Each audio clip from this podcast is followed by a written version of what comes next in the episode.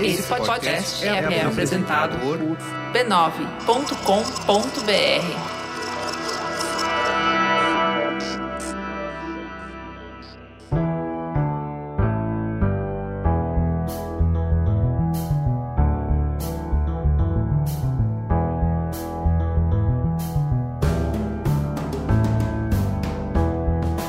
Mamileiros e mamiletes, entrem e fiquem à vontade no nosso espaço de diálogo de peito aberto.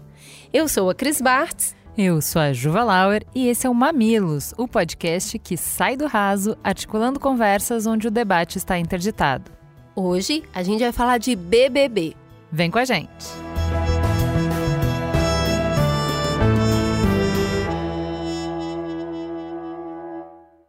Apesar de não ser um espelho fiel da sociedade brasileira, quem acompanha o Big Brother Brasil sabe que nos últimos anos o programa levanta vários debates importantes. Nas últimas edições, o BBB tem escalado elencos cada vez mais diversos, principalmente com mais representatividade negra.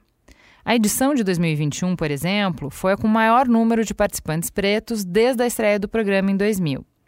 Isso trouxe para o jogo e para o debate público que ele provoca dinâmicas raciais que são bem comuns no nosso cotidiano, mas que passam despercebidas. Por exemplo, o ator Douglas Silva, conhecido como DG, coleciona prêmios e sucessos na carreira.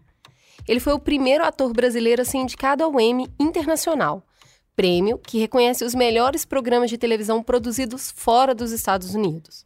Mas, no BBB, ele foi resumido muitas vezes a uma pessoa agressiva. Em um dos episódios, a participante Laís, que é branca, disse: Ele, Douglas, tem cara de que quando fica descontrolado, a coisa fica feia. De onde ela tirou esse julgamento? Está baseado em alguma frase que ele tenha dito para ela? Em alguma postura na competição? Não. Ele simplesmente tem cara. Que cara exatamente? Enquanto isso, Laís é autora dessas duas frases. Quando fiz massagem nos pés do Douglas, deveria ter socado um prego embaixo de cada pé. E. Na hora que ele deu aquela sambadinha, quase peguei a perna dele e virei para trás. Se tivesse agressão, seria naquele momento. Mas ela nunca foi taxada de raivosa ou agressiva por nenhum dos participantes.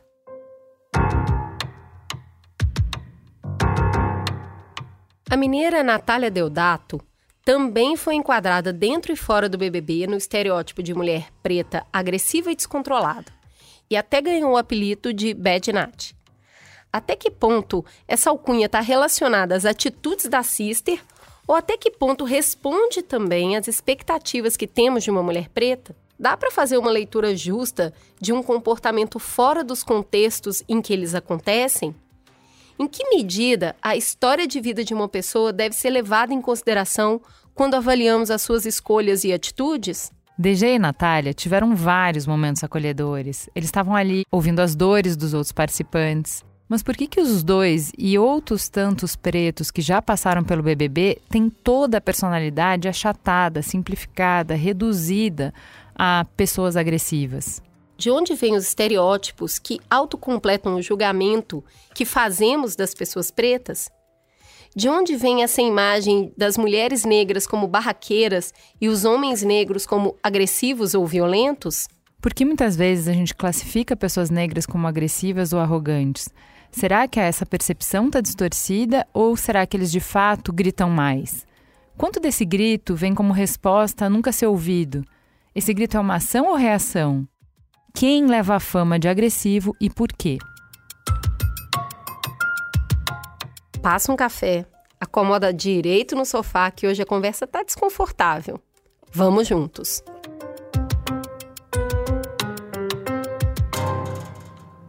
Para mergulhar nesse tema que é delicado, que é complexo, a gente chamou pessoas que a gente confia e ama muito. Para começar, quem pega os filhos da Cris na escola, aquele amigo que eu levo para tomar café de manhã quando eu saio nas minhas caminhadas. Oga Mendonça, o rei do Braincast, agora no Mamilos também. Seja muito bem-vindo, Oga. Quem é você na fila do pão? Ai, ai. É só amigo de vocês duas, né? é. né? Que é mais fácil. A profissão. Amigo da Cris da Gil. É isso, acho que é isso. Bem, Ah, eu sou mais um pretinho paulistano aí, nascido no Ipiranga, que acendeu, veio morar na Pompeia aqui, tentar chocar a Zona Oeste paulistana. Quem é de fora, quem é de fora entende, eu sei que entende. E é isso, gente. Trabalho com design, porque aí paulistano a gente tem que falar o nosso currículo, né? A gente não sabe falar da gente sem falar o currículo, né? Fala da última Trabalho... capa de livro que você fez, que tá maravilhosa, uma edição lindíssima. Ela tá falando do navio negreiro do Castro Alves. A gente, eu fiz projeto gráfico desse livro, né? Saiu pela Antofágica. Mas, gente, eu só eu tenho essa sorte, né? Eu só faço livro legal. Tô terminando do Fanon agora, vai sair mais um livro do Franz Fanon, já dei spoiler aqui. E aí eu tenho essa sorte aí. Abdu Razak, fiz o livro dele, é um, um dos ganhadores do Nobel, né? Um preto ganhador de Nobel de literatura. Depois procurem, Abdu Razak, Guná. Enfim, tá rolando, as capas estão rolando aí. Estamos produzindo. E para duplar com esse homem que a gente ama tanto, trouxemos uma mulher que tem lugar cativo no nosso coração, dona da porra toda. Nosso sonho é trazer ela para São Paulo, porque a gente nem ama tanto assim, né? Então quer trazer para São Paulo, para ficar perto.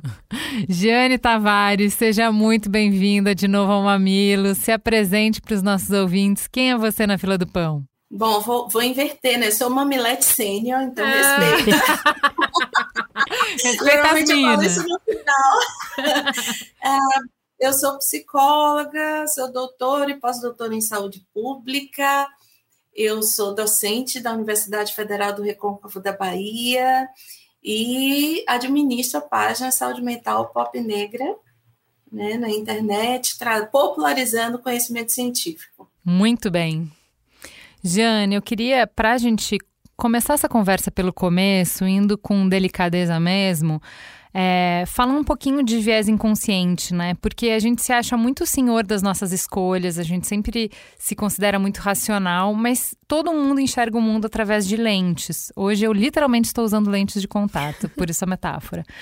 E eu acho que faz muita diferença conhecer as distorções que a nossa lente promove. Então, eu estou usando uma lente que tem um monte de grau aqui, tem quase 10 graus na minha lente. Queria que você falasse um pouco sobre isso, sobre como uh, todo mundo, não sou só eu que estou vendo com essa lente, todo mundo vê o mundo usando lentes e essas lentes sempre têm distorções. Fala um pouco para gente sobre isso. É porque nós, todas, todos, todes, é, a partir, nós aprendemos a partir do lugar social que nós ocupamos. E ao longo da nossa vida, a gente vai construindo crenças né, sobre nós, sobre o mundo, sobre o futuro, sobre essa outra pessoa com quem eu convivo. E essas crenças, elas são organizadas a partir do que está aí dado na sociedade quando a gente nasce. Então, nenhum olhar nosso será neutro. Né? Existe uma falácia, por exemplo, de que a ciência é neutra né, de que ela, que a gente pode falar sobre determinadas coisas sem trazer nenhum juízo de valor, nem moral, mas isso é mentira. Isso é inclusive uma estratégia política para fazer você acreditar que essa pessoa não tem interesses, né? Mas todos nós temos interesses, nós temos objetivos, nós construímos um mundo que obviamente se relaciona com a sociedade, mas que também tem questões que são individuais, que são do sujeito. Então, esse viés que você falou é, tem relação com pensamentos e crenças que eu não trago para a racionalidade, que eu penso como se fossem naturais, mas são pré-existentes e foram construídas por outras pessoas com funções, né? E aí a gente meio que pensa assim, não, eu estou pensando isso, mas é minha opinião, é o que eu acho, mas, mas não existe isso. É, e aí, né, essas preconcepções, elas não são ruins por si. A gente faz isso o tempo todo. Então, a gente não precisa aprender do zero que fogo queima. A gente não precisa aprender do zero que altura pode causar a morte, um acidente. Então, assim, a gente tem essas preconcepções fazem parte do nosso estar no mundo enquanto seres humanos, numa cultura, numa sociedade. A gente aprende isso. Qual é o grande problema dessas preconcepções? Quando elas são rígidas de tal forma que a gente não consegue pensar de uma maneira diferente delas, e quando elas são estereotipadas. Quando existe uma, uma vamos pensar aqui uma metáfora de uma moldura Então, todo mundo que nessa situação é desse jeito. Né? Inclusive, para mim, abordagem clínica, que é a terapia cognitiva comportamental, quanto mais enrijecida for essa noção, essa forma de interpretação, é, mais adoecida essa pessoa está. Né? Ela não consegue perceber, por exemplo, que. Vamos lá, vamos, vamos pegar a raça, porque é, é mais difícil a gente sair de, desse, né? Por exemplo, que nós somos uma população negra, mas que nós não somos absolutamente iguais nós somos várias pessoas diferentes e existem vários grupos diferentes de pessoas negras, como existem várias nações indígenas com línguas diferentes, com arte. Então, é, o que, que complica nessa preconcepção? Quando o que a gente pensa e o que a gente faz está muito conectada com uma ideia é ruim em relação a outras pessoas por conta de uma ou outra característica. Mas aqui, Olga, te chamando para conversa.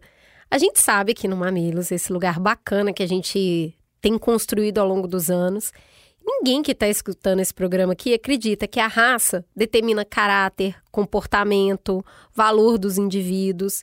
Ainda assim, a gente já conversou no Mamilos 173, Eu Não Sou Racista, sobre os muitos impactos da nossa cultura, das nossas leis, na nossa sociedade que perpetua o racismo, que estruturalmente esse conjunto coopera para manter as coisas como são, sendo elas como estão, em um sistema que objetivamente promove a vida das pessoas pretas com um valor inferior, vale menos. Como que esse contexto pode distorcer as lentes que a gente vê o mundo, ainda que a gente não concorde com isso. É, é super delicada essa resposta, porque eu acho que tudo está dentro do contexto mesmo, né? Eu tento sempre fugir desses chavões, sabe? Mas eu acho que a palavra privilégio, ela fica muito acho que geralmente aqui para mim é o que fica muito claro, né? Às vezes acontece também com crianças, eu já vi isso com filhos de amigos meus, assim, criados dentro dessa bolha progressista, criança teve boneca preta, teve isso. jogo preto, vê os personagens na televisão, vê tudo.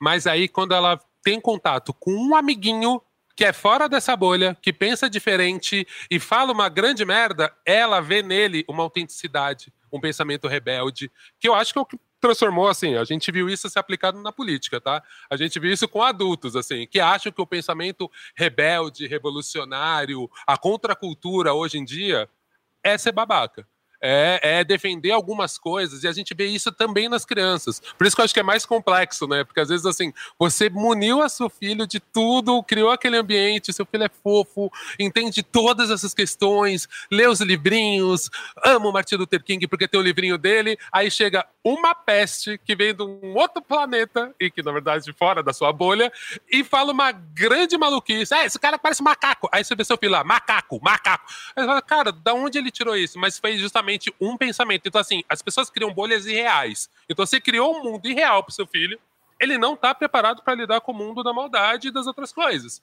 E aí, quando ele vê aquilo, ele acha algo muito original. Então, também eu percebo muito esse movimento, por isso que eu falo que tem essas questões das bolhas, né? Então, por isso que eu gosto é, ó, muito de enquanto, apontar. Enquanto você falou, eu lembrei fala, de uma coisa. Sabe o que o Benjamin fala? Toda menina preta que ele vê parece com a Tatá. Não, não parece, filho. Não parece Mas a, a Tatá. que ele tem maior. Mas né? é a única pessoa preta que ele viu além da Tatá. Sim, ela parece a Tatá. Ela é mais parecida com a Tatá do que todos os amigos dele que ele tem. Uhum. Entendeu? Uhum. Ele tinha colega preta. Tem, sempre, é aquela coisa, é a uma criança preta da escola, a uma criança preta do condomínio, a uma criança preta da família. Não, e é muito louco você pensar que, por mais que, que seja né, um fruto de, de uma sociedade racista, que ele tenha só essa referência é, e não intencionalmente, mesmo assim, é muito louco a gente ter que entender, e por isso que eu falo que é difícil para as pessoas pretas racializadas, você tem que entender que, assim, eu nunca vou dar uma bronca no Benjamin por causa disso, porque eu sei que é um elogio para Tatá. Tipo, ele admira tanto que é a primeira referência que vem. Não é só porque é a única, mas ele, assim, ele vai associar coisas boas, né? Então, é isso que é maluco e que eu acho que para as pessoas pretas racializadas é o mais difícil. Porque, assim, a maioria do tempo a gente tem que ter a malícia para entender Tá, isso é uma agressão. Tá, como eu vou responder aqui? Aqui, aqui é pelo amor ou aqui é a dose de realidade? Aqui, aqui é um tapão ou aqui é um chacoalho? Como, como que eu reajo a isso? Porque o tempo inteiro a gente recebe esse tipo de estímulo. E às vezes é muito sutil, sabe? E, e às vezes, até deixa até mais complexo, tá? Eu já, já contei esse caos, assim, e acontece semanalmente. Eu moro, eu moro num bairro que está sofrendo muita especulação imobiliária, está chegando o metrô, e geralmente são prédios caros. E aí, na padaria, no mercado, em todo lugar, tem alguém, tipo um corretor, entregando panfleto e abordando. E aí que eu falo das subjetividades, né, que tem nisso. Cara, nunca entregam para mim. Eu acho ótimo que não me parem para me oferecer investimentos imobiliários de 2 milhões. Mas, você fala assim, gente, olha o racismo se manifestando. Na cabeça da pessoa, mesmo quando o corretor é preto, não passa na cabeça deles que, tipo assim, pô, o Olga pode estar querendo mudar de apartamento. Mas assim, nem passa na cabeça. Então são essas subjetividades. Assim, aí teve um dia que um me parou. E eu falei isso pro cara. Cara, foi maluquíssima a resposta dele. Foi maluquíssima, assim. E o cara ficou. Ele ficou desconcertado, mas ele, ele se desconstruiu na minha frente. Ele já assim. Mas, velho, eu sou da Zona Norte. Minha família toda é preta. Aí, tipo assim, gerou uma conexão muito estranha no cara, assim, de tipo assim, cara, tipo, não tem como eu não achar que você poderia comprar. Eu falei, não, justamente, eu tô emocionado. Eu não posso comprar, eu não quero comprar, mas assim, já achei interessante você me abordar. Né? E aí, tipo assim, tipo, você trocar uma ideia, tipo, no final tava falando da Zona Norte, do Lausanne. E assim, você fala, cara, olha que louco, porque esse cara, eu não sei se ele só tava com desespero de vender, ou se realmente a referência dele de ter crescido no Lausanne é isso, para ele tem preto de classe média na Zona Norte de São Paulo. Tem, sabe? Tipo assim, para ele é uma referência. Tipo, pô, se esse maluco tá saindo assim, de chinelo com essa roupa, ele deve morar aqui perto, ele não é nem trabalhador desse bairro. Sabe? E eu acho que é tudo muito subjetivo. Por isso que eu falo que a coisa mais delicada do racismo é a gente entender esses lugares. Por isso que realmente é muito boa essa metáfora da lente, porque tem a lente, mas eu sempre falo, cara, o contexto. Eu sei que tem coisas que eu posso falar no Mamilos. Se eu falasse em outro podcast, pela audiência, pelo tipo de input que os hosts dão, essa, essa conversa seria tipo básica, resumida em chavões e discussões que não levar a nada. Porque o contexto é muito diferente, né? uma, assim, algo que a gente precisa pensar, e aí eu vou dar um, uma voltinha histórica rapidinha, é que o racismo no Brasil, ele prescinde da gente se dar conta dele, assim, é, eu não preciso pensar racionalmente que essa pessoa é pobre e não pode comprar tal coisa. Né? Eu não preciso parar para pensar isso. Isso está dado na nossa própria formação da maneira como nós pensamos a vida. E aí a gente precisa pensar o seguinte: em relação à população negra, indígena também, eu não vou falar pelos indígenas, é, mas eu, eu, vou me ater à população negra. Por quê? Porque existem determinados estereótipos que eles for, foram construídos com função. Então, quando eu digo assim, ó, prescinde de uma racionalidade, prescinde, a gente não precisa mais pensar, ah, eu não gosto dessa pessoa porque ela tem tal cabelo ou eu acho que essa pessoa age desse jeito porque ela tem tal cor de pele. A gente não precisa mais pensar nisso, porque isso está dado já é, no nosso cotidiano, né? na maneira como a gente se veste, nas palavras que a gente usa, é, naquilo que a gente consome nas redes sociais, na novela, na mídia, no jornal. Então, lá na página, eu sempre coloco assim: bandidos brancos como é que eles são retratados pela mídia, porque essa é uma forma de construção de estereótipos. Eles, as fotografias são sempre pessoas brancas, é, é quase que vendendo um, uma margarina ou num, num resort, ou em alguma coisa assim, né? Então, são imagens iluminadas dessa pessoa sorrindo, bem maquiada, é, cabelo escovado, vestida, que são tiradas das próprias redes sociais é uma pessoa negra, essa pessoa negra normalmente é apresentada, apresentada naquele retrato 3x4, né? naquele momento em que a polícia pegou a pessoa que ela naquele momento em que ela apanhou.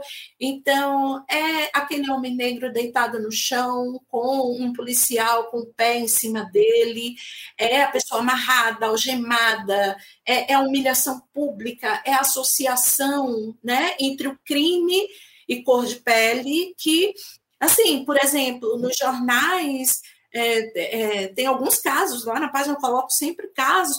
A gente teve agora um falso médico que amputava, que chegou a fazer amputação de pessoas né? E aí não se dá o nome do crime que ele cometeu. Se fala, ah, o, o avião que caiu com meia tonelada de pasta base de cocaína, né? Apresentação dos suspeitos. Cadê? Cadê as pessoas envolvidas? mostradas como criminosos que são. Teve um outro que foi sequestrador, estelionatário, e, e não se diz isso, diz o empresário foi morto, quer dizer, ele já julgado, ele já tinha sido preso, e não se diz o nome do crime que ele cometeu, enquanto esse, essa pessoa negra ela não é suspeita né? Ela já é a priori uma série de coisas. E aí o que eu queria que a gente conversasse aqui é que não existe uma neutralidade nesse estereótipo relacionado a mulheres e homens negros. Né? Não existe uma. Ah, eu, eu penso assim, eu uso essa lente porque me foi dada, e aí também eu não posso mudar o mundo porque a sociedade é assim, foi assim que eu recebi. Não existe uma relação de perpetuação de poder que foi construída politicamente logo após a, a, a Lei Áurea e que vai ao longo de toda a construção da República. Então, a associação da pessoa negra com a violência ela cumpre um papel de extermínio dessa população que não tinha, passa a não ter mais valor para a nova república. Então, é um país que precisa embranquecer. E como é que a gente faz isso?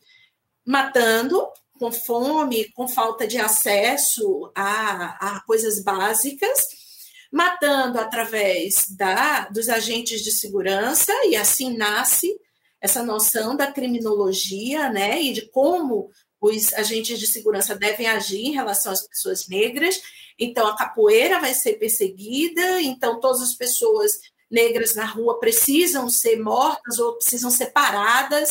A gente vai ter uma, Constituição na década de 1930 em que estabelece como política pública a, a, imigração e a colocação de pessoas brancas em determinados lugares sociais e o extermínio de pessoas negras que não têm acesso à escola, não têm acesso à saúde, a várias coisas. Então, quando a gente pensa estereótipos, e aí eu já mudo para um outro termo é, mais atual, que é de imagens de controle, né? Da Patrícia Hill Collins, que é uma filósofa que está trazendo isso, mas a gente também tem a Lélia Gonzalez, que já vai falar assim da mulata. A associação dessa mulher negra com o sexo, com a diversão, com o carnaval, com um produto de exportação que a gente vai ver até pouquíssimo tempo. Esses estereótipos que atualmente a gente vai caminhando para chamar de imagens de controle, ele tem uma função de naturalização de, de coisas que podem acontecer com pessoas brancas e não podem acontecer com pessoas negras. E, e, ao contrário, que coisas que podem acontecer com negros, mas não podem acontecer com brancos, né? O mais importante é que os estereótipos eles têm função política de manutenção do que o Olga falou de privilégios. Ponto.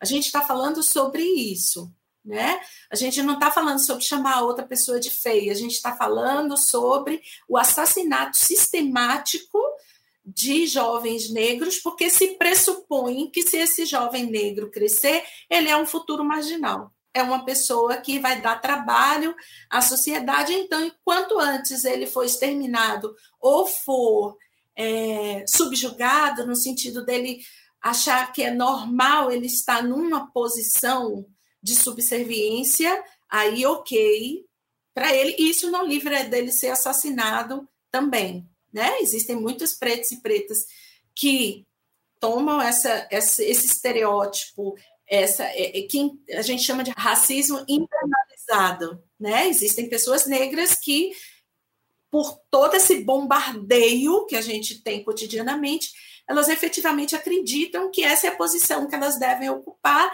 e aí é aquela profecia autorrealizada, né? Eu só tenho isso na minha vida, então eu vou me tornar aquilo que dizem que eu sou. Né? Então a gente tem essas pessoas e a gente tem pessoas racializadas que sofrem também muito por estar tá vendo essas questões e, e a gente tem um limite no que a gente pode, é, pode fazer em relação a isso. E uma coisa, a gente falou do, dos realities, mas realities, novelas, jornais, a mídia de modo geral, ela se beneficia dos estereótipos, né? Porque os estereótipos eles confirmam aquilo que está na crença do senso comum. Então, se o herói da novela, a heroína da novela é uma pessoa branca, magra, sem deficiência física, que se veste de um determinado jeito, que anda em determinado bairro no Rio de Janeiro, essa novela potencialmente vai dar muito certo, porque ela está confirmando aquilo que irracionalmente a gente já como sociedade, acordou que é o certo, né?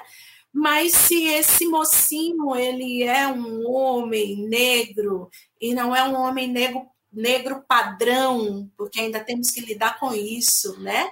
Não é uma mulher negra padrão que tem uma certa aceitabilidade, aí é possível que essa notícia ela não não viralize, né?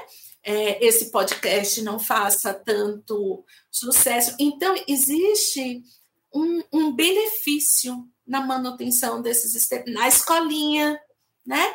Qual escola privada que vai comprar briga com os pais das suas crianças brancas ao apresentar deuses que não são os deus, o, o deus cristão, mas que são de nações indígenas, de povos africanos, que são do candomblé, que são deuses do Oriente, né, desse mundo chamado asiático oriental.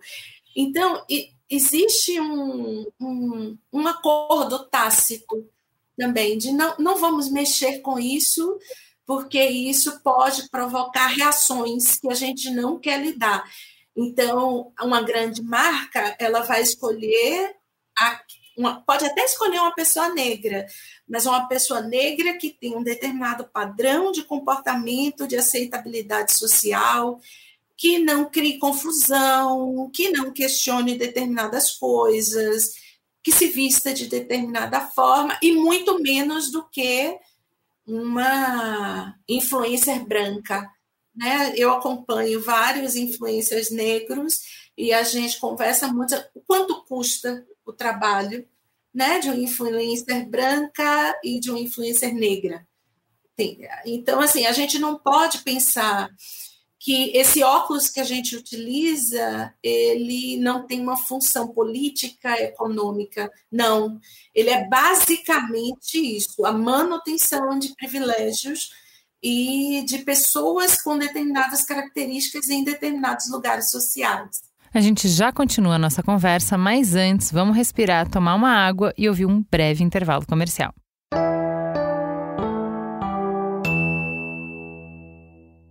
Para que o Mamilo seja produzido e oferecido gratuitamente para você, vinculamos mensagens publicitárias em nossos conteúdos. Valorizem marcas que valorizam o diálogo.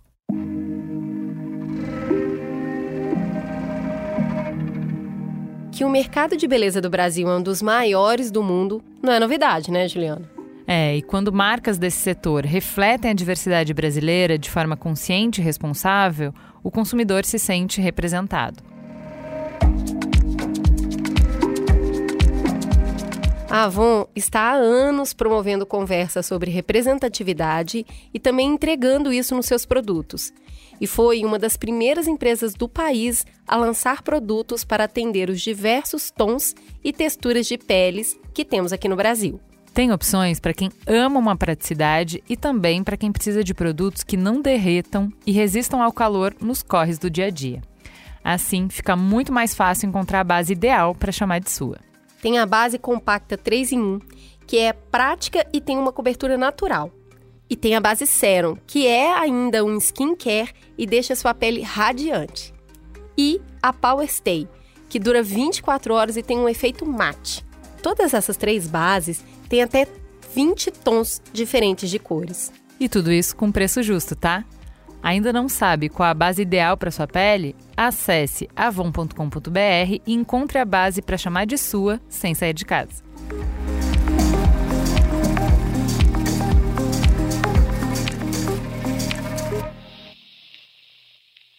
A gente está falando muito aqui dessa construção desse viés e como ele impregna o nosso olhar para uma série de coisas. E aí, na introdução, a gente já deu alguns exemplos desse viés nas discussões do BBB. Como que associar a imagem de pessoas pretas à agressividade faz parte dessa construção que a gente já citou aqui, exemplo, em diversas coisas, a agressividade é uma delas. Que exemplos vocês presenciam no cotidiano de vocês dessa associação perversa entre pessoas negras e agressividade? Cara, na minha vida diretamente, vários momentos e são momentos de racismo mesmo, assim, é, puro e simples, sabe? De ver uma blitz, blitz de carro. Tipo, cara, fui parado em várias e eu nem bebo. Eu não fumo, eu não bebo. Aí teve uma blitz que eu fui parado, por exemplo, que o policial fez eu sair do carro, botar a mão no capô para soprar aquele negócio. Sendo que ninguém precisa sair do carro. Ninguém sai do carro. Quando eu tava tomando blitz, tinha três pessoas tomando. Eles não pediram para ninguém sair do carro. Tanto que eu fui discutir. Aí na época eu dei uma carteirada, tava com o crachá da Abril. Falei, tá, agora deixa eu entender. Eu sou repórter, eu quero entender por que, que só eu saí do carro. E aí você gera um constrangimento, e aí você vira esse negro problemático. Opa, mexemos com o preto errado. Agora ele está causando problema. Né? Por que, que ele não aceita igual todo mundo aqui? Por que ele não vai com esse constrangimento para casa logo? Sabe? E, e eu acho que tem esses momentos mesmo, que aí a gente quebra o estereótipo. Que aí também é muito interessante. Então, muitas vezes eu faço isso, eu quebro o estereótipo. A pessoa está esperando que eu tenha um tipo de ação, eu tenho outra completamente diferente. E eu entendo que para as pessoas né, cheias de preconceito, eu dava códigos muito errados na cabeça dela. Agora eu não tenho mais, mas eu tinha um dread para baixo da cintura. Então, para as pessoas, ah, preto, maconheiro, lararararara, e aí, tipo assim, puta, cara, nem sou, não tenho problema nenhum com maconha. Acho massa todo mundo que usa. Acho que é uma pena que a gente não entenda, não tenha uma educação mais interessante e inteligente sobre drogas. Mas eu não uso, para mim nunca, nunca rolou tão bem assim. E tá tudo bem para mim. E tá tudo bem. Mas esse estereótipo que as pessoas esperavam de mim, eu sei que muitas vezes era marcante. Eu virava uma pessoa marcante porque eu sou aquele preto que não é o estereótipo. Então eu via isso quando eu trabalhava na Abril, assim, eu era um dos poucos pretos em redação aquilo é marcante. Eu sei que tem gente que sabe meu nome porque eu era um dos poucos. E aí, quando eu dava respostas que as pessoas não esperavam, aquilo fica mais marcante ainda. Então, às vezes, dá para você usar, você se, se hackear essas coisas que esperam. E sim, eu sei que, como eu, na maioria das vezes, sou tranquilo, sou calmo, isso já é um, já é um choque para as pessoas. Quando eu subo o tom de voz, assim, são momentos extremos. E aí são momentos extremos que eu percebo. Eu vou fazer só essa pequena ponte. Eu lembro que teve uma discussão no BBB que era a Jessie falando que o, que o PA ele era muito debochado. Né? E assim, eu vejo que muitas pessoas pretas, pessoas brancas periféricas também, tá? Mas pessoas pretas, grupos minorizados, meus amigos gays, todos são muito debochados, né? Por quê? Porque se eu discutir sério com você, isso pode escalar para violência em dois segundos. Se eu sou debochado, eu tenho esse pequena linha de falar, calma, por que, que você tá, por que, que você tá nervoso? E assim, eu sentia muito isso, que pessoas brancas que são ouvidas, que são vistas como doutores da verdade, elas não precisam usar o deboche. Geralmente elas não são debochadas, porque elas vão ser levadas a sério. Agora a pessoa preta, se ela escalonar, se ela falar sério, a consequência é muito maior. Numa discussão, se eu começar a gritar sério, a pessoa só entende que ela pode responder, me parar, porque eu sou um homem inteligente, e eu via isso na Natália, no BBB, você só para essa mulher com um soco na boca. E é isso que é o mais difícil para o homem preto, principalmente o homem preto nesse lugar, porque assim, sempre esperam da gente um tipo de reação e que na maioria das vezes ela é a pior, porque mesmo quando esperam que eu, eu, eu via isso muito no futebol, gente, eu agarrava, eu ia pro gol no futebol porque eu não era bom na linha. Tanto que eu virei até um goleiro razoável, porque eu ia pro gol. Mas assim, sempre quando eu tinha aquilo, tá na praia, o pessoal vai escolher o time, me escolhiam primeiro. Porque via alguma imagem do Pelé, do moleque preto pobre que só joga futebol na rua, sei lá, qualquer desgraça. E eu já caía com essa responsa, meu Deus, eu tenho que ser um puta jogador. Então, assim, todas essas coisas que as pessoas pensam sobre o homem preto, elas são uma pressão. Né? Então, quando você corresponde ao estereótipo, é uma pressão, e quando você não corresponde, você tem que ser muito inteligente para falar, tá, aqui então eles estão querendo pretinho, divertido, né, bem-humorado, que vai chamar para festa, que vai trazer as drogas, bebida, e aí? Eu não sou o cara da droga da bebida.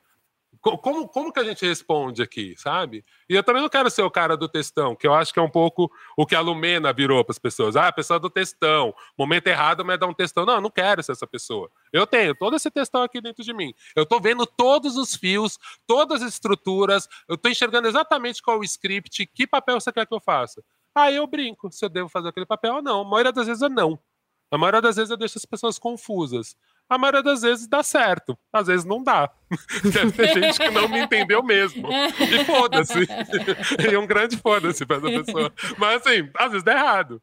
Né? Mas eu percebo isso, assim, tem, tem vários momentos que eu acho que, como eles dedicam poucos espaços para o homem preto, e a maioria das vezes é sim essa visão racista, né? Que vem, como, como a Jane resumiu aqui, vem mesmo dessa política eugenista, né? Então, assim, cara, quanto mais claro, né, claro mesmo, quanto mais branco ficar esse homem preto, a gente consegue tirar esse ar animalesco dele. E isso vem da construção da Igreja Católica, que justificou o racismo, que justificou toda a lógica escravagista, né? Então, tanto que para mim ainda é muito conflituoso entender o cristianismo, apesar de eu ter sido criado dentro dessa religião, entender o lugar do preto no cristianismo, né? Eu gosto muito de soul, do gospel americano, e entender esse lugar, falar, gente, como que os caras foram tão geniais em manter a gente nessa prisão e falar que é nosso?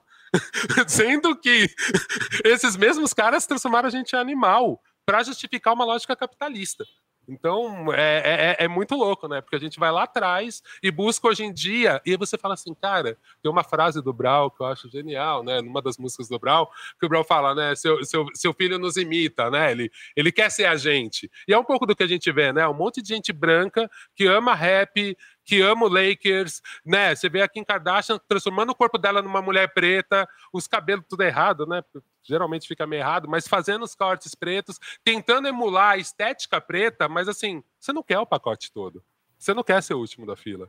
Você não quer ter que pensar 15 mil coisas na hora de resolver. A sua boca grande, agora ela é bonita, mas assim, a moda muda. Sabe, daqui dois anos pode ser que não seja mais legal ter o corpo da Kardashian, que é uma emulação de um corpo de uma mulher preta gostosa na cabeça deles, né? Então, assim, essa pessoa tira as merda que ela botou no lábio e vai ficar com o lábio fino de novo. E tudo bem, mudou a moda, né? Pum, mudou. E aí, assim, a mulher preta não vai ter essa opção. Pois é, era isso que eu queria chamar a Jeane para conversa, que o Oga fez todo o cenário da associação do homem negro com a agressividade e o quanto isso é desumanizador. Para as mulheres pretas, tem um recorte de agressividade que também é complexo e interdita o acesso dela a diversos lugares, inclusive invalida muitas vezes o que ela está falando. Como que o recorte de gênero nessa associação pode se tornar ainda mais cruel? Então, tem é, esse, esse estereótipo né, da mulher negra raivosa. Passei por isso essa semana, que eu não aceitei uma determinada um determinado comportamento de uma pessoa branca e ela veio me dizer assim, você precisa deixar de ser raivosa, né? Então, há uma, uma pressuposição de que a mulher negra ela deve ser subserviente, né? Porque a mulher negra, se a gente pensar na, na história e na nossa cultura, é essa mulher que cuida da, da cozinha, que é a babá, que cuida dos filhos das mulheres brancas, que está ali mantida num lugar na cabeça da maioria das pessoas brancas de subserviência, essa mulher que ela não pode dizer não, né? E que ela é forte, né? Esse estereótipo dessa mulher forte, ele é, autoriza a exploração. Ela vai suportar, ela vai fazer tudo, ela vai né? Ela vai dar conta disso tudo, e isso é extremamente nocivo para as mulheres negras, né? É, então, a gente passa por uma invalidação, né? Eu, particularmente, como eu sou um pouquinho mais, mais velha, é, eu sou de uma época que não tinha redes sociais e as pessoas é, me chamavam para dar aula em pós-graduação pelo meu nome. E o meu nome ele não é associado a uma pessoa negra o meu nome, a forma como ele. E aí, quando eu chegava para dar aula, e eu comecei a dar aula em pós-graduação e graduação com 26 anos, né? Quando eu chegava, as pessoas me perguntavam assim: tá, mas é, tipo, você está perdida? Assim, posso te ajudar? de alguma forma, eu dizia assim, pode, você pode se sentar, porque eu sou a professora, né? Olha só que mulher metida, desgraçada. Então, até hoje eu passo por isso, né? Assim, todas as vezes que a gente não está nesse estereótipo da docilidade, né, e da, da subserviência, algo acontece para a gente parar. Pode ser um tapa, um murro na cara, né, como o Olga trouxe, pode ser o pé no pescoço, pode ser a demissão, pode ser o silenciamento mesmo, você não vai falar sobre isso, nós não queremos ouvir isso. Então, assim, é, é a pessoa negra chata da sala de aula que interrompe, e a, é, a, a pressuposição de que nós estamos falando na raiva faz com que as pessoas hiperreajam a algumas coisas que a gente fala, né? É, é interessante o que o, o Olga estava trazendo, que e aí eu, eu, eu sempre falo assim, a cor vem primeiro. Não adianta ele ser um homem inteligente, não adianta ele ser um homem que tem um conhecimento até né, acima da média, ele trabalha com questões que não são associadas à população negra, né? Porque se espera também que a gente tenha um, um tipo de trabalho só, né? uhum. né? Isso não está no exterior do Olga, né? Ele não precisa fazer nada ele não precisa falar nada. A, a, cor da pele, as características minhas e dele, elas já se apresentam como, vou falar numa, numa linguagem muito simplificada, como um gatilho. Né? Uhum. A pessoa ela já se prepara para algo que ela pressupõe que a gente vai fazer. Então, eu vou lidar com uma pessoa que é assim, assim, o que quer que seja. Né? Então, eu fiz até uma postagem assim, quando te chamarem de negra metida, seja, né? Seja. Você já está nesse, nesse seja. Nossa, Jane, mas tem um negócio que é muito complicado. Se você se você está sendo pressionada e você dá Sim. uma resposta, qualquer pessoa pressionada, desrespeitada, vai dar uma resposta.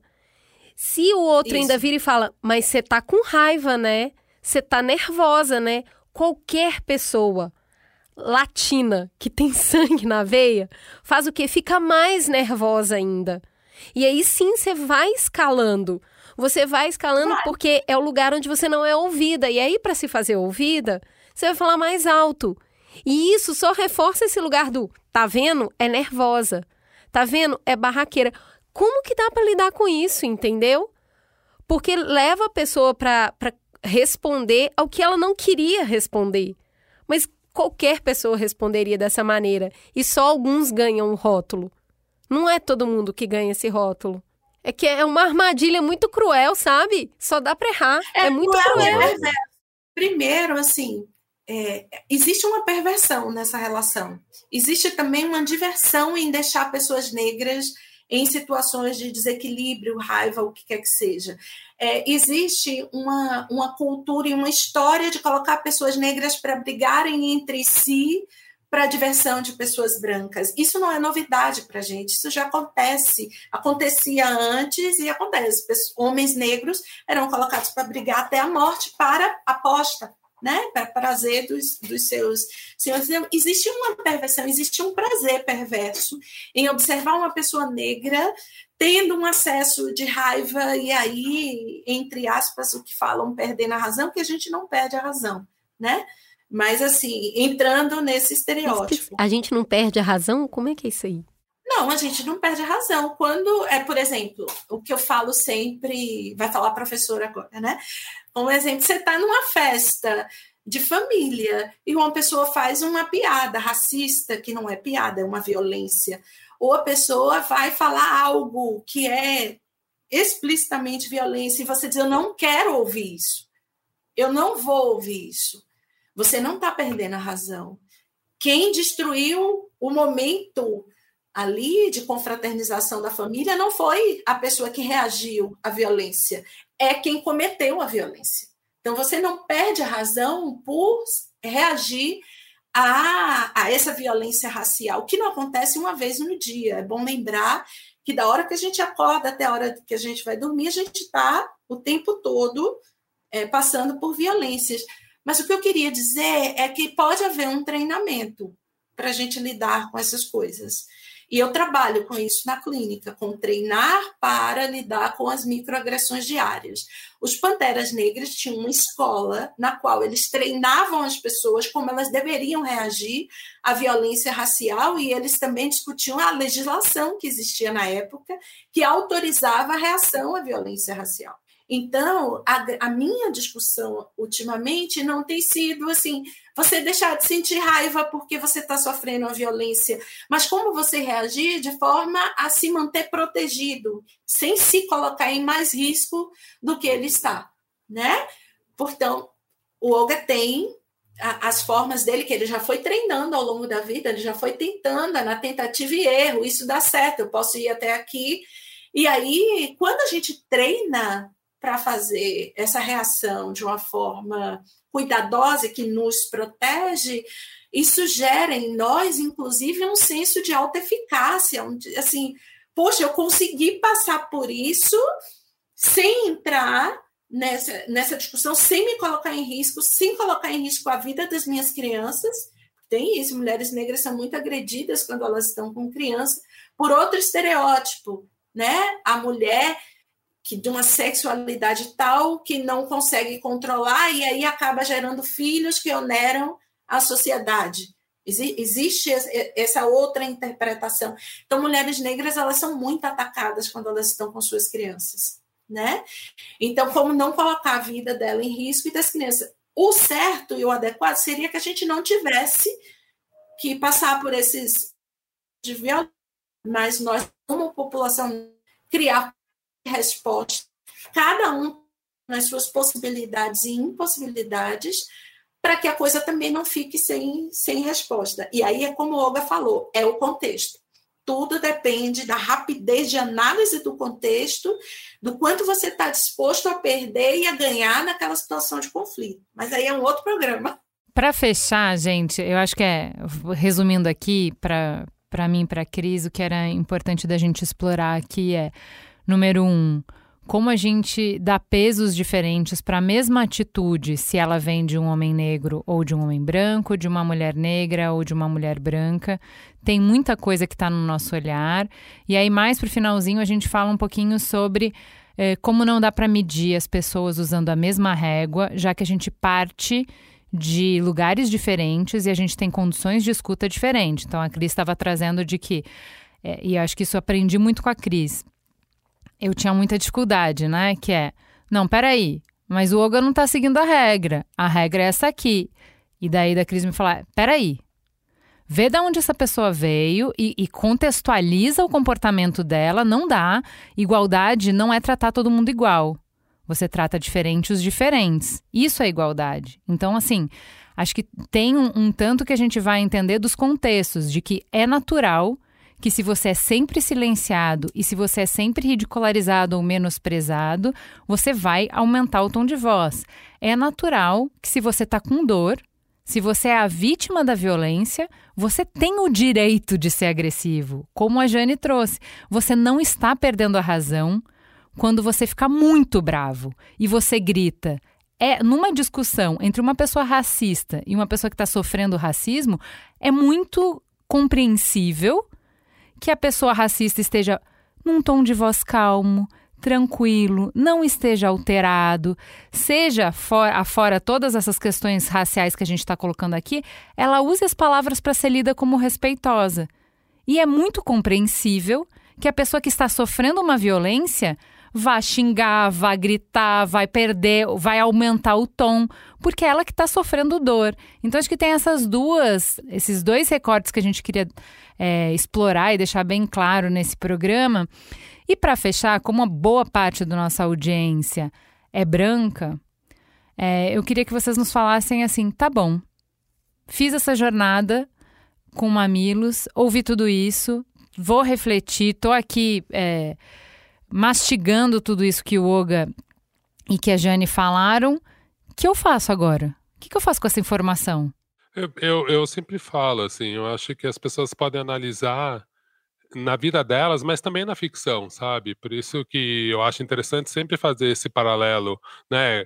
Para mim era muito engraçado ver o filme Get Out no cinema, e ver e perceber que eu ria em momentos que pessoas brancas não riem. Elas não entendem. Elas não entendem. E às vezes, assim, não é que elas não entenderam o filme, não, é que o filme tem várias camadas mesmo. Né? Então, assim, eu acho muito interessante que pessoas brancas percebam isso. Leia autores negros, mas leia a discussão depois. Leia a percepção, eh, veja os reviews de, de, escritores negros, tenta aprofundar um pouco mais, para justamente essa palavra que a gente falou o tempo inteiro, para você ter o contexto maior.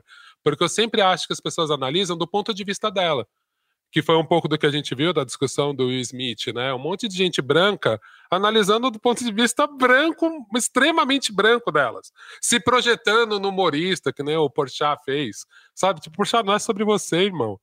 Não é sobre você. A gente não tá falando que a gente tem que tacar fogo no Porta dos Fundos quando faz uma piada errada. Não, a gente acha isso horrível. Não tem que tacar fogo. Mas essa discussão não é sobre você, entende o contexto entende quem é o Will Smith, entende quem é a Jada, entende quem é o Chris Rock. E aí eu acho que um exercício das pessoas muito é veja coisas que não são feitas para você, mas assim, não é só com um olhar estrangeiro de investigador, safari urbano, não é isso. É um olhar de tipo assim, cara, mas por que isso? Sabe, seja curioso mesmo. Eu acho que tem um, tem um aprendizado. Óbvio que dali você vai tirar coisas, você vai se identificar, né? Eu sempre brinco, assim, é muito curioso você ver como o brasileiro se identifica com Everybody Hate Chris. Mesmo pessoas brancas, pobres, se identificam, porque vai no lugar da precariedade.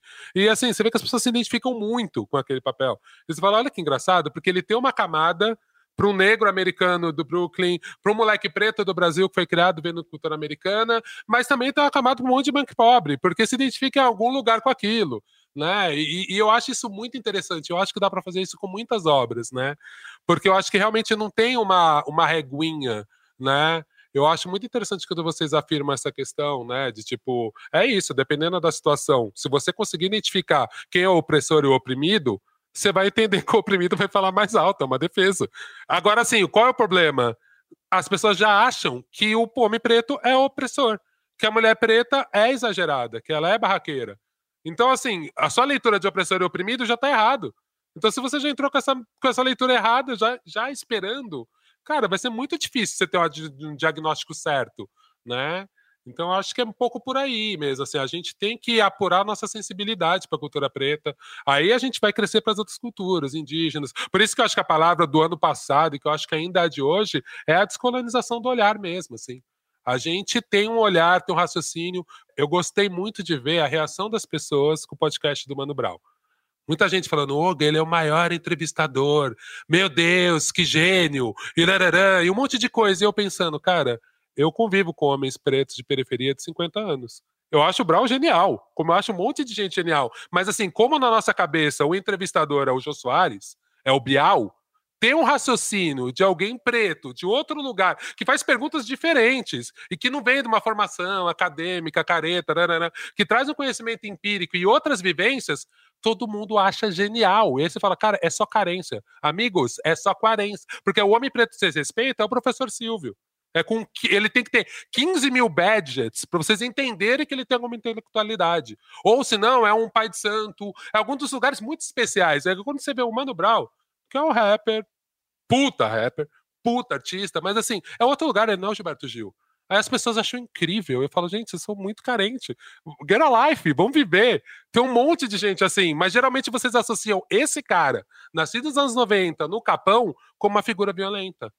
Como possível estuprador, como possível ladrão, como cara do Racionais que só fazia isso. Você não acredita que ele pode ser amigo do Drauzio e ter uma, e ter uma ligação com o Drauzio tão forte e conseguir fazer uma entrevista brilhante.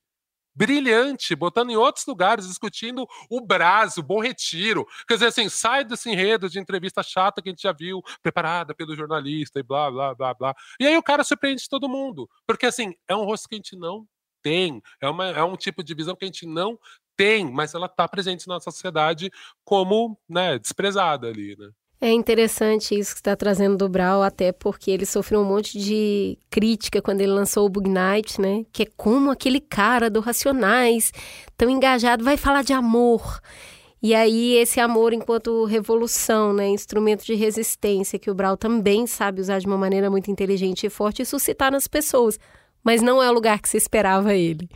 E aí, Jeane, o Olga estava respondendo ao questionamento sobre as pessoas não negras que estão ouvindo esse programa e percebem esse viés como o que, que a gente faz com essa informação a partir daí. Mas para você, eu queria trazer é, a informação das pessoas pretas. Muitas pessoas pretas que vão ouvir o programa e falam: caramba, é por isso que me tratam daquele jeito. Caramba, é por isso que eu sempre ouço isso. Para a pessoa que ouviu o programa e se identificou como a vítima da agressão, o que, que você pode dizer para ela sobre como ela consegue sobreviver a essa cultura tão, tão perversa que ela está inserida? É, é, eu vou, vou repetir o que o Olga falou: é contexto, né? Primeiro, você precisa se cuidar. Se você tem segurança para fazer essa reação e não ter nenhuma contra reação que te prejudique tanto. Isso precisa ficar muito evidente. E a gente precisa treinar, sabe? Treinar em casa, treinar se olhando no espelho, antecipar, porque tem coisas que a gente já consegue antecipar, né? A gente é preto andando, a gente já sabe que as coisas vão acontecer. Então eu, eu, eu vou falar uma coisa que, que parece boba, mas pega sua amiga, seu amigo, Vamos parar para pensar como se fosse algo, é, uma construção, um treino. A gente não treina dançar, a gente não treina tanto esporte. Vamos treinar como reagir, como reagir com as suas possibilidades e impossibilidades, para não ficar sendo pego de surpresa, ficar só na reatividade, viver na raiva, sabe, Cris? Porque nos manter na raiva e na desesperança é uma estratégia política também, né?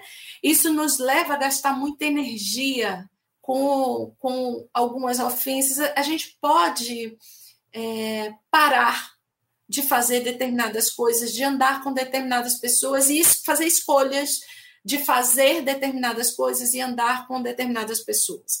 Deixa eu dar um exemplo. Então, tem aquele estudante, eu sou professora de universidade, então eu ouço isso o tempo todo.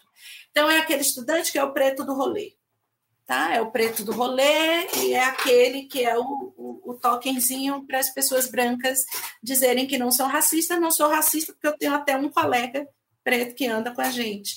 Mas vão para onde? Vão para lugares distantes, lugares onde essa pessoa negra que é periférica não consegue acessar, ela precisa, ela não tem o dinheiro para pagar aquela conta, então ela vai se endividando e vai é, fazendo coisas para conseguir a amizade dessas pessoas. E eu digo sempre para os estudantes: olha, você pode até estar tá tentando fazer um jogo social, indo conviver com essas pessoas, porque você sabe que você vai precisar de uma indicação futuramente, mas não se engane que são seus amigos porque amigos que não se preocupam com quanto você vai gastar, onde você mora, ou como a, a sua mobilidade vai ser atingida, ou que tipo de violência você vai sofrer num determinado lugar, não são seus amigos.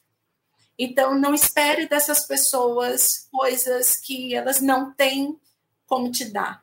Então, acho que a gente que é negro e negra, a gente precisa se desvencilhar de algumas crenças que vêm, ah, vamos lá, inclusive do cristianismo, Olga, gostei muito da sua fala, né? De que a gente precisa sempre perdoar, de que tem que dar outra face, de que não pode ter raiva, de que não pode escolher com quem andar. A gente pode fazer várias escolhas que nos protegem. A gente precisa trazer a questão racial para o nosso cotidiano tá? Não apenas ficar na raiva, mas criar é, situações e estratégias que nos beneficiem de alguma maneira.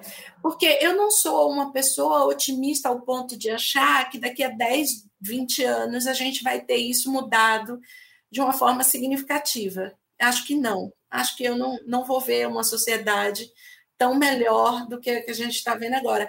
Mas se eu pensar nos meus antepassados que estavam escravizados e hoje eu sou professora na universidade, isso me dá um otimismo histórico. Assim, a gente está andando, não na velocidade que a gente queria, mas a gente está andando.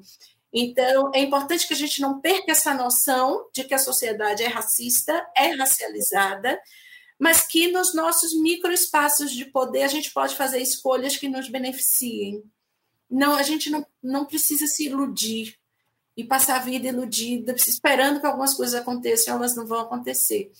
Então, obviamente, isso, isso tem, uma, tem outros desdobramentos que a gente não tem tempo para falar aqui, mas é importante que nós não sejamos ingênuas e ingênuos. Né? Tanto pessoas brancas quanto, ne quanto negras, a gente não dá mais para viver nessa ingenuidade da democracia racial, do somos todos iguais, do temos todos a mesma possibilidade se a gente se esforçar.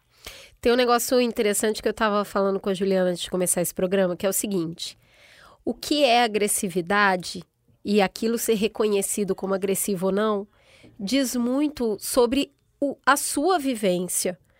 Eu, por exemplo, sou uma mulher não negra, criada na periferia. Numa periferia que tinha tudo que uma periferia tem. Todo mundo fala muito alto, todo mundo tem que se impor um pouco para ser ouvido, tem briga na porta do colégio, tem muita farra junto, é esse lugar da convivência muito estreita. É comunidade. Então tem muito atrito. Muito atrito, porque todo mundo vive muito junto. Corta. Vem para São Paulo, vai trabalhar na Zona Oeste, vai trabalhar com um monte. Eu já ouvi que é, eu gritei com uma pessoa. A pessoa falou assim: Você gritou comigo. E eu falei: Eu? Eu gritei com você? Gritou. Gritou assim, aquilo lá que você fez. Eu, aquilo é gritar? Ué, eu achei que eu estava só falando. É que eu falei um pouco mais alto porque você não estava me ouvindo. Então, esse lugar me fez perceber que tem várias coisas na minha vivência que eu não enxergo como violência ou agressiva. Para mim é só vida o nome disso.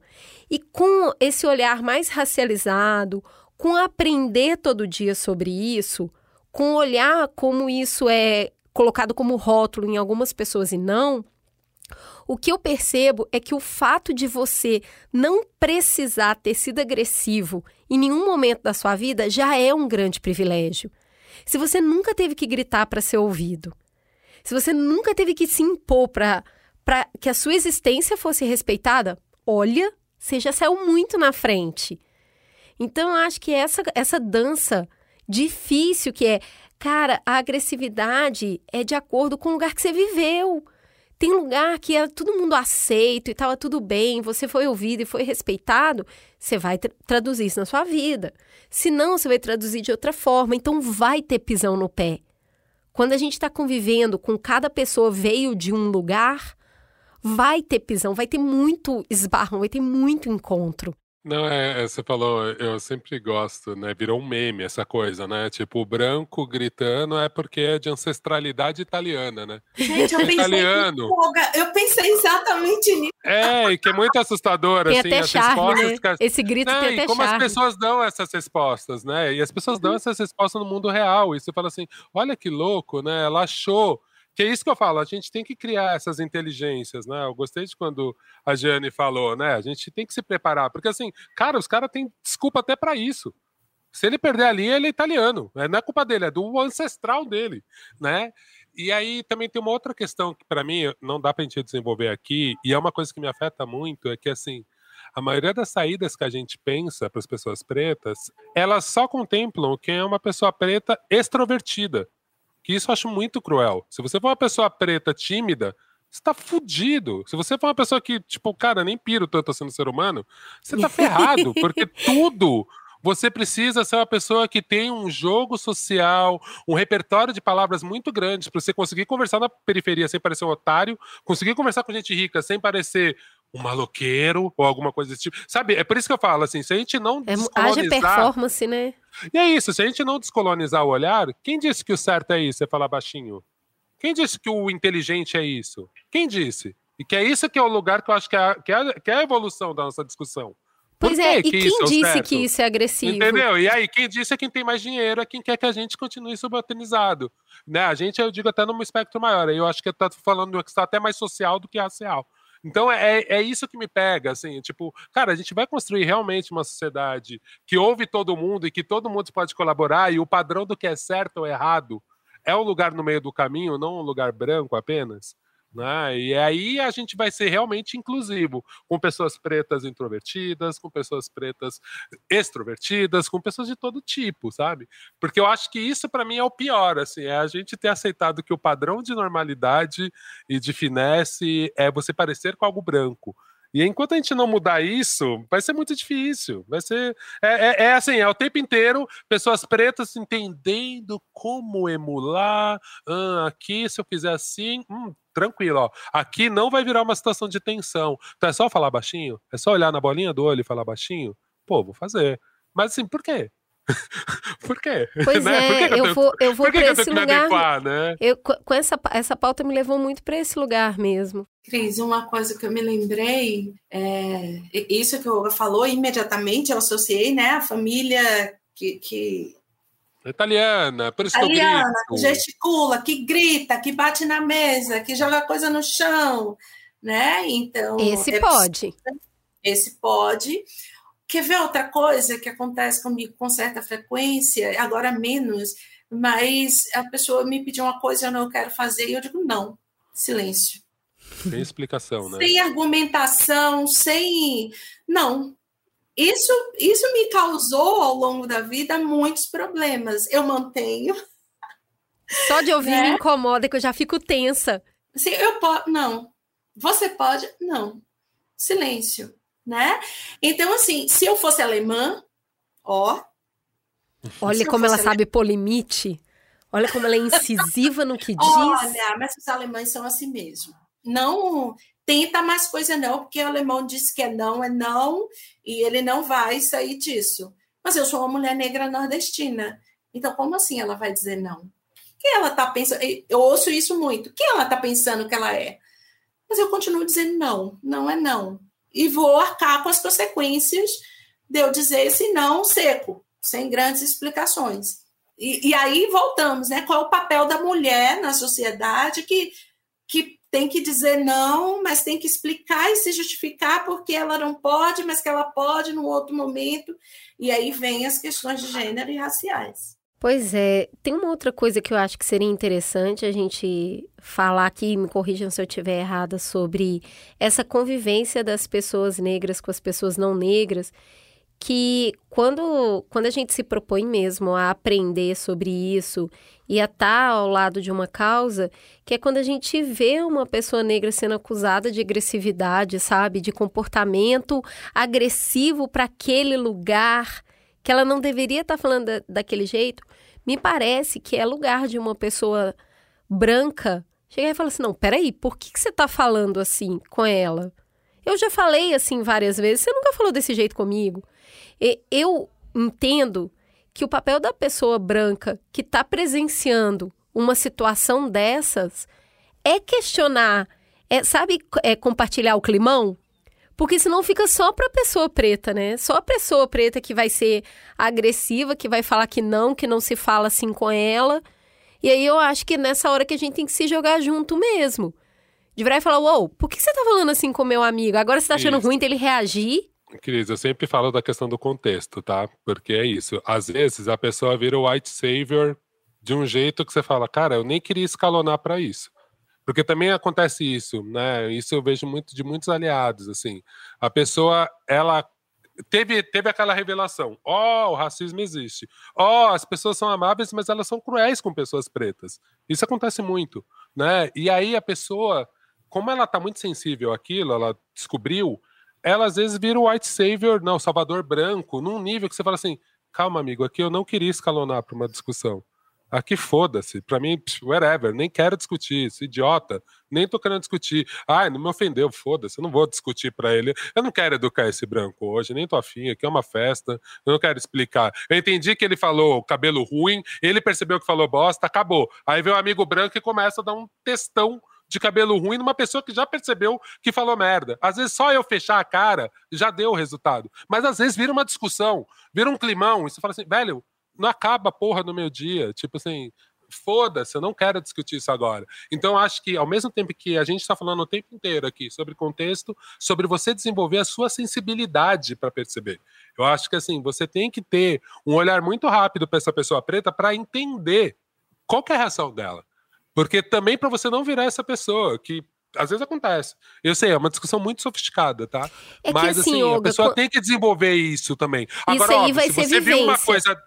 Pra- Pra justamente não constranger a pessoa, porque às vezes acontece isso. A pessoa na frente de todo mundo vai lá e dá um textão. Depois volta no carro com um amigo racista e nem discute isso.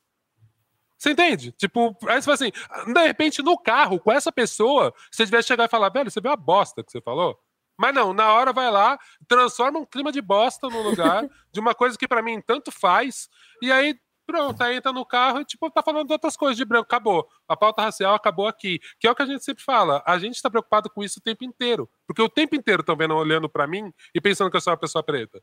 Então o tempo inteiro eu tenho que estar preparado ou me preparando. Agora a pessoa branca, muitas vezes até aliada, ela só se preocupa quando ela tá nesse momento. E aí, às vezes, ela já tá tão tipo, cara, não vou deixar acontecer essa injustiça aqui, mas eu volto. Tem o repertório de saber como atacar rápido se precisar, mas também tem o repertório de ler a- o ambiente e a reação da pessoa preta.